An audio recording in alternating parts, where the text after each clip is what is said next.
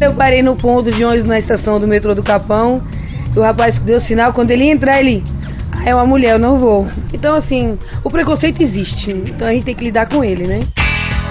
E é com alegria e com um sorriso genuíno que Vanessa Marília de Souza busca lidar com o preconceito do dia a dia. Preconceito esse que dá sinal e às vezes se recusa a subir no ônibus que ela dirige há quase 16 anos. Hoje, da linha 604210 entre o Capão Redondo e Santo Amaro, na zona sul da cidade, desde as primeiras horas da manhã. Trabalhar no transporte público, você tem que gostar do que você faz.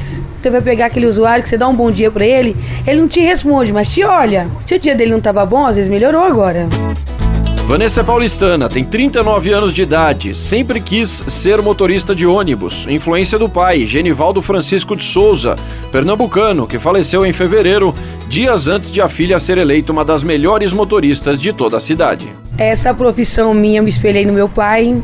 Seu pai era motorista? Era motorista. Foi com ele que eu vim trabalhar, eu era muito assim companheira, sabe? Onde ele estava, queria estar. E a premiação foi assim, o maior presente que eu pude dar para ele.